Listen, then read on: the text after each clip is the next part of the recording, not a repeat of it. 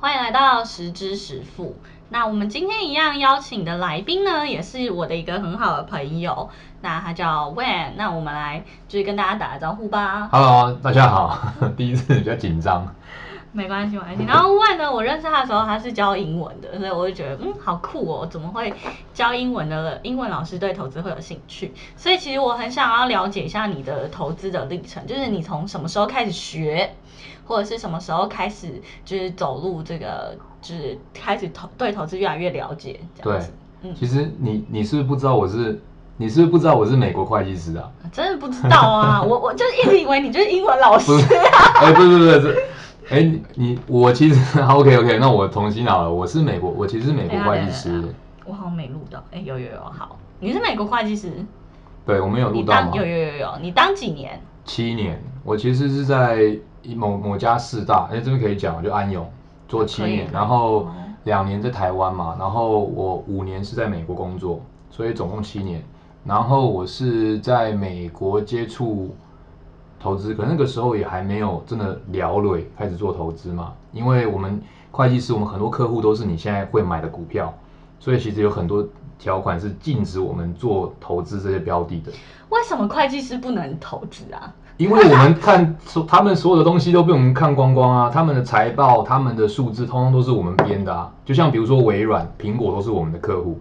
我们就不能买他们的股票。啊，这样你这 Amazon 也是我样们你的这样客户你少赚很多钱。所以你看，我们还可以买什么？所以那时候其实我们那时候我呃还不能买太多股票，是因为会计师的身份。然后我是在但你懂，就是这些逻辑，因为你要懂看他啊们财，就报。财报都是我编的啊，数字都是我们那些那些数字都是我们定出来的，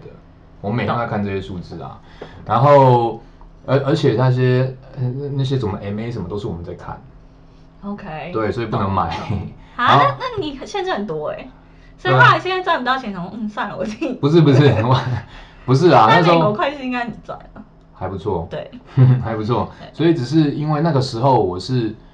你知道吗？就回台湾，你知道是这一段啊，就是我回台湾创业的这一段嘛，嗯嗯嗯嗯嗯就是因为有一个想改变，就有个梦啊，就是人傻有个梦，想要改变一个社会状况嘛，然后就做教育。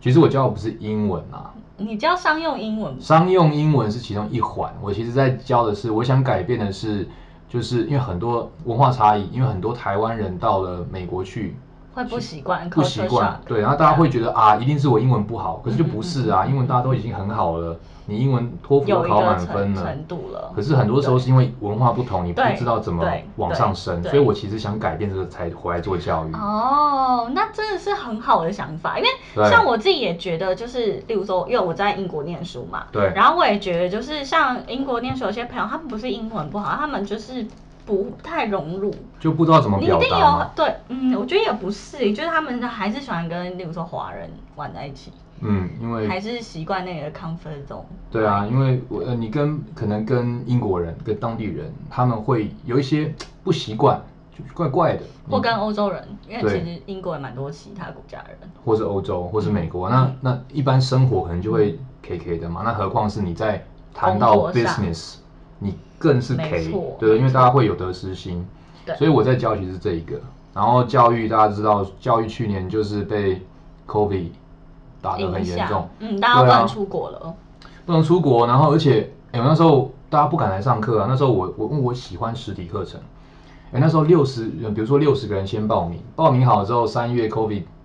COVID 就直接爆发，到时候直接没领。直接只有课堂上面只有三个人，其他人都要退款啊，这这这个没办法做啊。然后所以后来才阴错阳差，因缘际会，又才回到做金融业这样。对，就金融投资业嘛，嗯嗯，对，嗯是懂这样子回来的。太酷了。然后因为呢，我会请问的原因是因为他毕竟之前在美国也是做会计师嘛，然后也比较了解美国的一些就是关于投资啊，或者是呃，例如说美国一些呃文化啊、国债啊什么这些东西。因为我发现就是其实不是每个老师都懂这些，可能大家都大概知道概念，嗯但是不是每个老师都非常理解。对他可能大概知道 OK 市场最后的结果，对但其实你要结果都要回推原因嘛。嗯有些人就其实他们不一定，台湾很多投资老师不一定那么了解原因。门所派以各门各派嘛，有些人是就专门就是只看技术对，那对有些基本面对或是总体经济面可能就比较他就会不一这么定琢会磨在。意。嗯嗯，可是有时候把这些东西当做故事来看，蛮有趣的啊、没有啊，像我就觉得好难 哦。啊真 的吗？好，但好，我觉得我尽量，我们还是让观众就大概了解一下最近的一些股市的嗯动荡或会影响的原因素原因。那今天会 focus 在例如说美美国的国债跟纾困案过关，然后以及最近就是呃升息降息的部分，好不好？对，好，好，那因为其实我会想要就是制作这集，主要原因是因为其实美国的股市跟台湾其实是紧紧相连的啦。嗯，对，因为我们其实台湾就是美国的代工厂，美国品牌的代工厂 ，right？好，那其实我其实比较好奇是，像问你怎么看美国跟台湾市场这种联动？其实联动就是你讲的嘛，我对们美国跟台湾很深的关联。对对对那我觉对得关联最大的其实是费城半导体，嗯嗯，可是大家比较少对吧讲到，对，对你会讲到纳斯达克，对，大家好对爱不对看纳斯达克， 纳小纳，然后小纳纳纳斯达克啊，然后道琼。可是其实跟我们关联性最高的会是费城半导体，因为你看我们的全指股，联电、联发科、台积电、日月光，通通都是半导体。对，他们其实是跟费费城城半是导体紧的紧联相动连是比较高的。懂懂对懂，所以大家可以观察那个嗯嗯嗯嗯嗯，多一点对点吧啊，给他一些机会嘛。 对 啊，对，然后以及像好，我这样讲好了，例如说台积电最大的就是客户就是苹果嘛，嗯对不对？嗯然后各种，然后联电的话，可能也是美国的一些像 HP 啊等等品牌这样。然后其实像我就觉得台湾，如果我们现在在做投票，尤其台湾人最爱投的科技股，其实要先了解美国的一些品牌或美国一个趋势，对对于投资来说，你比较出错率会比较低。这样好，对，那我们大概来讲一下美国国债是什么，好不好？好啊，国债对不对？嗯最近很夯啊，嗯就是国债值利率这东对西，刚好是搭上风潮。对，它，我知道你应该是想问说国债跟股市有什么关系？是的，因为国债归是是是国债，大家还是会对想对对它要怎么联对联联络联到到股股市市嘛。其实我我我给我想这边跟大家分享有一个一个想法啦，就是说我们在投资的时候一定是看风险，对不对？对啊就是你高风险高报酬。对啊，一个产品它每个不同的标的物有不同的风险特性。那你如果要感冒那么高的险，你想必就是希望得到比较高的报酬。是，那国债在大家就是公债，在大家心目中就是就一是比较个稳定啊啦，稳定，没有那么性感，嗯嗯没有那么 sexy，嘛对吧？就稳稳的，稳稳的，它不会让你输一屁股钱。对啊对啊，可是它的利息是比较低的，对比较低嘛。对大家心中的想法是这样子。那我跟大家分享一个数字，给你一个感觉，说为什么大家这么在乎现在美国的国债殖利率的涨幅？好，我们大家我讲台，大家最在乎的台积电好了。台积电历史来看，它的现金股利大波大概是十块钱左右对，对不对，差不十多块差不多。然后它的股价，我不用讲未来嘛，讲过去，大概最高点大概在六百七、六百六十八嘛，嗯对不对？嗯那你你这样除下来，它的现金值利率差不多是一点五，百分之一点五， OK，OK，百分之一点五，差不多哦。那美国国债的值利率现在已经来到了，我们前几天啦、已经来到百分之一点六了。哇，所以就比台积电哎还要高，对啊，那那你如果一个，你如果知道这个商品 A 跟 B，A 的风险比较低，对，然后获利率并没有比较低，那你为什么要选 B？就是这是一个大家会想要考虑概念考量的对问题嘛？对，所以这就是为什么大家你去想一想，哎、对啊，啊，股票的风险跟公债的风险谁高谁低，然后跟它的殖利率比起来，哎、原来是这样子。对，那那大家会，我知道还有人想问说，到底国债的差别是什么？公债跟国债的差别啦，利率。它其实简单的讲，它就是以美国来讲，它有短期跟长期。盖瓜的分，那短期是两年或两年以对下，对长期是十年或十年以上。对，那一般来看哦，其实就是从历史数据来看，就是两年短期的殖利率，它会领先基准利率。就你把那个线图哈、哦、调出来，历史的线图调出来看，你会发现说，两年会比较高，两年呃殖基准利率会跟跟着两年殖利率走，就是两年殖利率往上，这它就是一个水位，它是一个领先指标。嗯嗯嗯，它是一个领先指标。那目前这也跟大家分享啊，目前的两年殖利率大概是百分之零点一五，那基准利率，美国的基准利率是百分之零点零七，所以假设你从历史数据来看的话，呃，真的如果真的照大家讲的，诶，可能会有升值的情况，可能你从历史数据来看也不会升太多啦，因为跟着走嘛。嗯那十年长期值利率的话，历史上就不是看基准利率了。对长期值利率的话，就是要看景气状况。那景气状况大家要看，你其实大家可以观察的是铜价跟油价，因为铜铜为什么？铜是要价看铜跟油，因为油铜价理解，大家那为什么要看铜铜对不对？因为其实铜所有的制造就是高科技的制导造，电？导电所有的对原料都跟铜是息息相关的，哦，所以当你的铜呃供给需求嘛，铜价会反映供给跟需求面。嗯当需求高的时候，它的价格可能也会被影响的升高。嗯嗯所以其实如果那我们当然不能只看一个，我们会把它拿来，我们常讲铜金比，就是铜价升的生长的幅度跟金黄金生长的幅度去比比较。当铜价生长幅度高的时候，其实某方面也是一种经济景气的指标，表示说经济是正面的、正向的一个反应。所以我们可以从这边去看说，那十年这个十年债殖利率的走向会怎么走？嗯嗯嗯嗯，那好，那大概理解一下，就是美国国债嘛，殖利率现在又是创新高，嗯，那怎么样会影响到台湾的股市？哇，这个这个东西要去看，因为股市，我们台湾归台湾，美国归美国，对然后会互相联动嘛。那你讲到台湾，其实它有一个，你想外资，外资它到一个地方来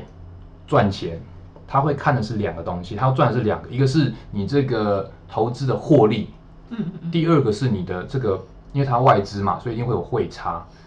好、汇差，所以你要看这两个哦、那如果讲个很简单的例子啊，比如说你你你获你你拿一块钱进来投资，然后呢，你的获利变成两块，好、你获利这样很不错，百分之一百，获利变两块，但是呢，你的汇差变零点五，那你哦零点五就乘以等于二没还有是赚一呃，就等于就没有赚嘛对，就抵相乘起消来还是没抵消是没赚的。是是是所以一个外资他到了一个国家，他要投资，他当然是希望第一个他股票投资要获，不只是股票嘛，所有投资要获利；第二个是他的汇差要有利。那前阵子呢，就是因为你知道台湾是世界世界五名，啊就是现金现金股利很高对，的一个国家。如果你买过其他国家，像买美股，你就知道说现金股利有跟没有是一样的。所以，哎呀，其实很多台湾人不知道，很多台湾人被宠坏，就觉得哎呀，现金股利真的你吗这个十八很正常啊。 没有，其实，在国其他国家、哦我们台湾的现金股利是世界有名的高。好、那所以外资来，第一个哦会是希希望得到获利嘛，第二个前阵子台币升值的趋势很猛烈嘛，对不对？然后再加上护国神山台台积差，还是这个可以直接讲、嗯可以讲，可以直接讲，台积电，对不对？那但是因为现在第一个台币的涨势目前是看起来是已经在比较缓和了，哦，从历史数据来看，目前是到一个段落，也比较缓和。然后台积电也大家也都有目共睹嘛，也差不多，就是它的价格也没有像去年这么猛烈了这样子。所以这时候台资就会开始想说，哎，外资就开始想说，那嗯那那在在台湾的投资跟在美国哪一个该去好哪里该去哪里？所以你可以其实大家可以注意啊，会发现说现在台积电，你看你去看历史，应该都是在卖超吧，前阵子。对，然后外资的那没有了台积电，其实外资的买的标的其实很蛮零散的，跟之前比起来嗯嗯嗯嗯蛮零散的。好，那所以简单的说就是联动哦，就是你看这些钱哦，就是哪里的货币安全，然后哪里有获利的空间，然后货币是安全的，汇差不会跌太多，就哪里去嘛，大概是这样子。嗯嗯嗯，那好，那例如说像今天、明天，算明天白呃，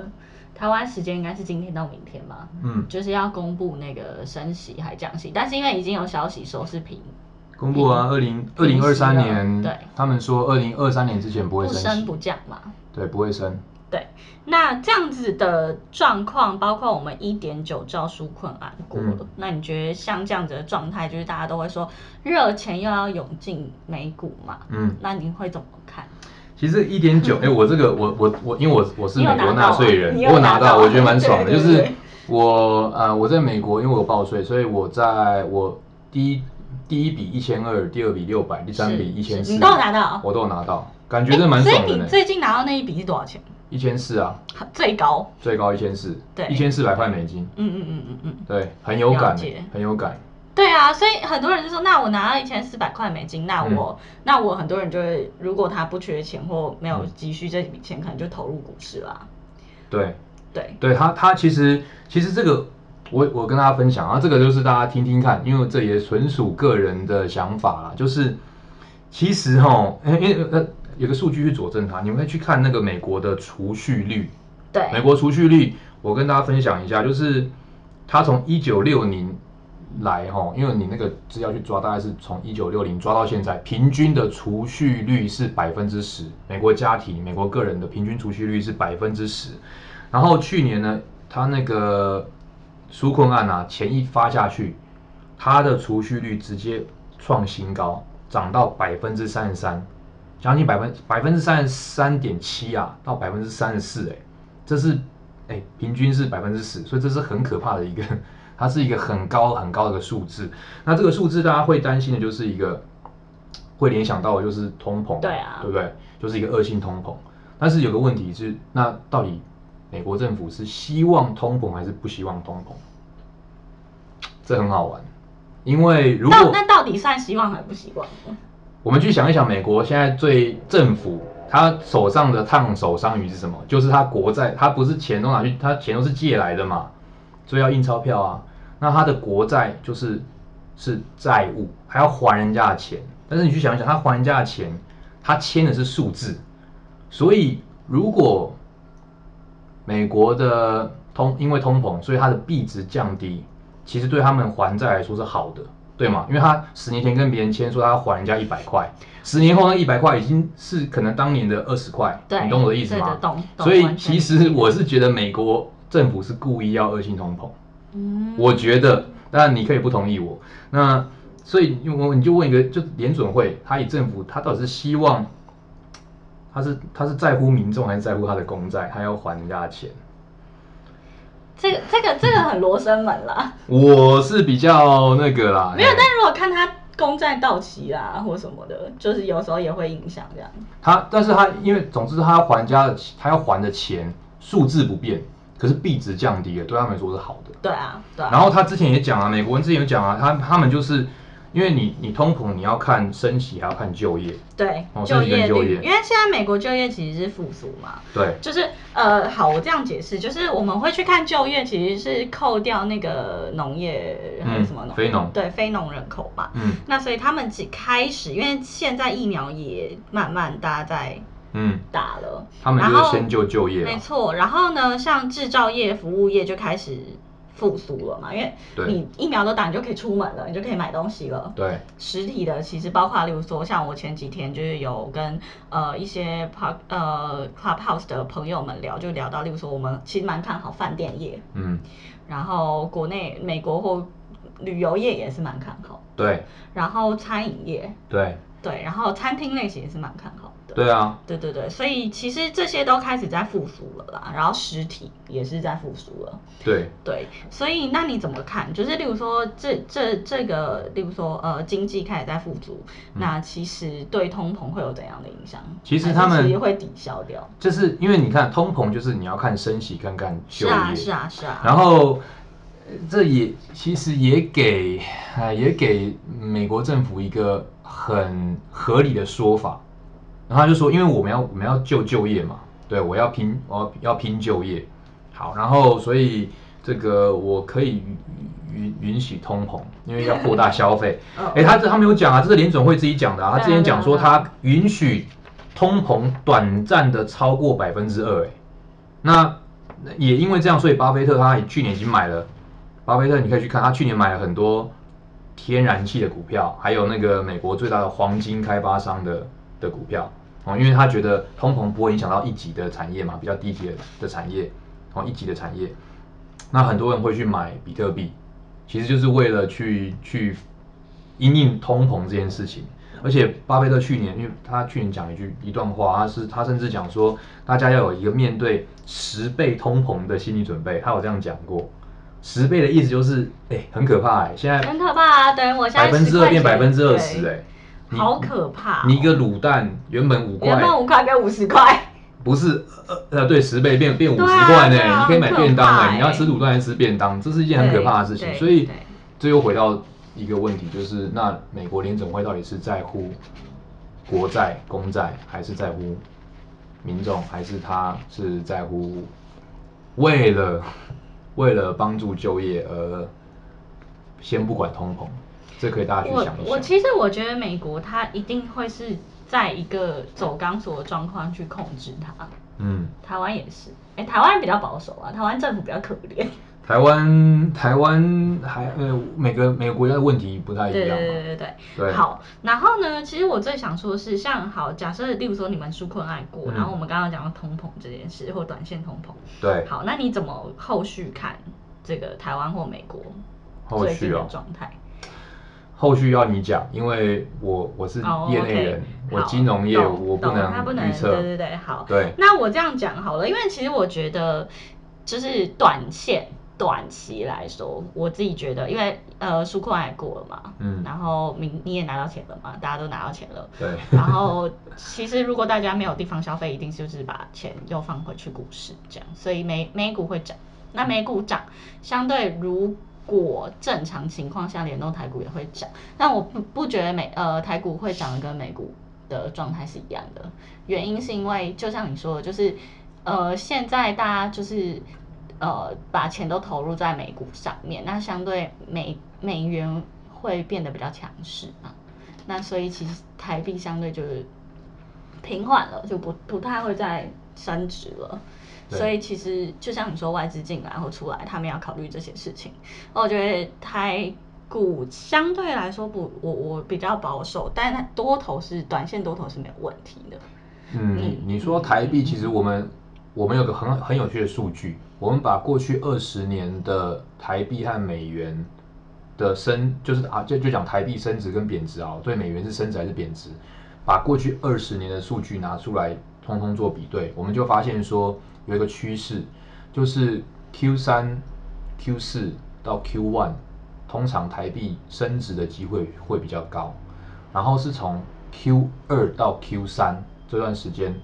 反转，就是台币贬值的机会比较高，这是从过去的历史大数据来嗯看出来的。没错。对，那我那我还是想要跟小资主说，你们在做任何投资，其实一定要先想清楚你投资的原因是什么。嗯对，因为像嗯，像我觉得很多人，我身边很多朋友，他说嗯，好我随便举例，投资的原因我是随什便么？举对例，就是例如说，我身边的朋友说，嗯，我要买台积电，因为我要长放这 样。 呃，什么时候买？我随便举例，我随便举例，啊例如说他去年可能他四百块就买了， 对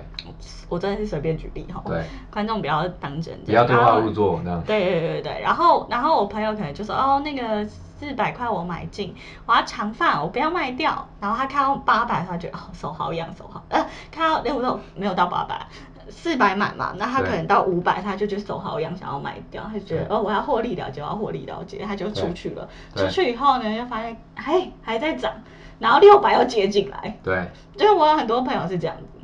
嗯，对，我人相信性你身身边也很多朋友会是，他原本是想说我要长期投资，可能放放放久一点，嗯，结果他其实三个月就一直在那边进进就出觉得出。我靠涨这么多，那先卖掉好了这样子，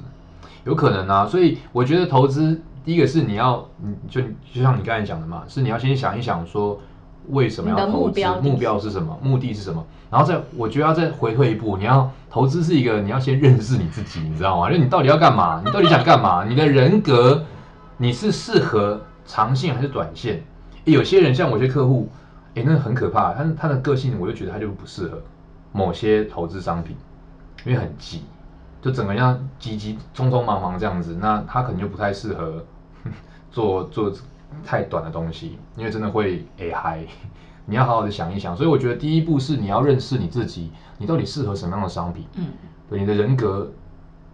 到底是不是投一个人？到底你到底是不是投资啊？还是你干脆就给人家钱， 你你买基金也好啊，你给他投好了， 算了这样子。所以你要先认识自己啊，然后再来才是好依照你的人格设定，你适合什么样的投资，你的目的是什么，然后再一步步往下推。我觉得是这样子比较适合。那我们来一个 conclusion 吧。好，我们 conclusion 就一样，我们还是讲美国国债啊，然后殖利率啊，然后以及就是最近升息降息。那你这对边有什么看法？就是不要说建议投资人啊，说你自己觉得这些就是呃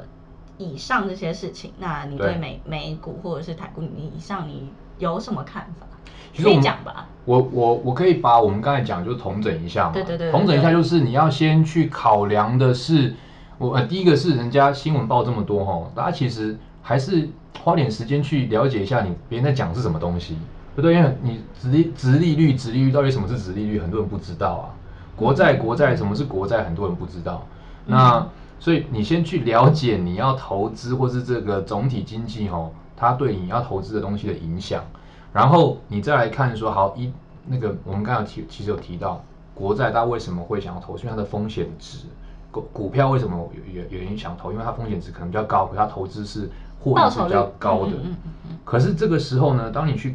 仔细去看这个数字，我刚才提的例子哦，股票跟公债，诶，其这实时差候不多。甚至更好，对吧、那这时候你如果要，你如果有有做功课，你就会发现说，诶，嗯那其实我有更好的选择。嗯嗯嗯嗯对，所没以大家错要做功课。对，然后像我其实觉得我们台湾还蛮多投资人都是会被既有影响影响，例如嗯对说我们就会觉得。呃，我随便举例，基金就是比较安全啊，什么 ETF 一定赚啊，然后或者是股票就是风险，然后期货风险更大，选选风险更大。对但是就是很多人说哦，你不要去玩那个什么期货选择对权，很多人一定这样讲，对啊老人家一定这样讲。就但是啊，这这这个赔赔，这是这这什么？就是家家破人亡呢？这样子嗯没有，不是不是，嗯你这个嗯每个那是那是过去的谣言呐、是是是，那你其实，那其实大家可以想一想的是，台湾以外还有很大的一片世 界。那台股其实是一个很，我觉得台湾的台股是很小是一个的很市刺场啊，但是很小但很刺激的地方嘛。如果你你其实大家可以去研究一下国际的走势，还有国际的商品，比如说国际的金价、铜价什么的这些，对啊，对他们的这些东西其实搞不好更好预测，搞不好你更好，对，更适合你的个性。因为它不会，例如说我，例如说我身上有两三亿，我进市场我就可以影响市场，因为它市场够大。可因是为它台股够大其实就就很很容易被大户影响，或者是所外以它的资它的嗯上上下是下，对那对对对对，像有一些，而且商品本质啊，比如说对啊如果你是粮食作物、粮食的期货，那那粮食它是本来就比较温和的一种 一种商品本质嘛，哦，这对个大家可以对考虑一下，嗯可以走出 台湾，看看一下国际的这个那脉好，动那跟那投那资我标问的。另外一个简单一点的问题，例如说，好，我想要走出台湾，我要对我直接去开户就好了，是不是？还是我需要对啊做台什湾么功课吗？你当然要做功课，可是呃我知道，对我说就你可是以光在开户，其实对啊，你就在台湾，其实台湾的券商都可以投资海外的股票啊、期货啊这些标的啊。那当然有很多呃网络上的资源嘛，可以看一下。对啊，其实台、嗯其实台湾的投资环境是很友善的，对啊，大家做一些功课人会人都发在现买股票，人人对都在投资。人人都是大 师啊，你身边的人都是大师，你知道吗？对啊，对所以大家可以考虑一下。好的，没有问题。那我们今天谢谢问，然后呢，下一次我会再邀请他跟我们讲一些其他投资的部分，可以吗？好啊，可以啊，大家也可以 follow 我的 IG。呃，你的 IG 念出来。 IG when OK OK W E N OK OK，大家如果对投资有兴趣，可以跟我讨论一下。可以哦，那谢谢你哦，拜拜，谢谢拜拜拜拜。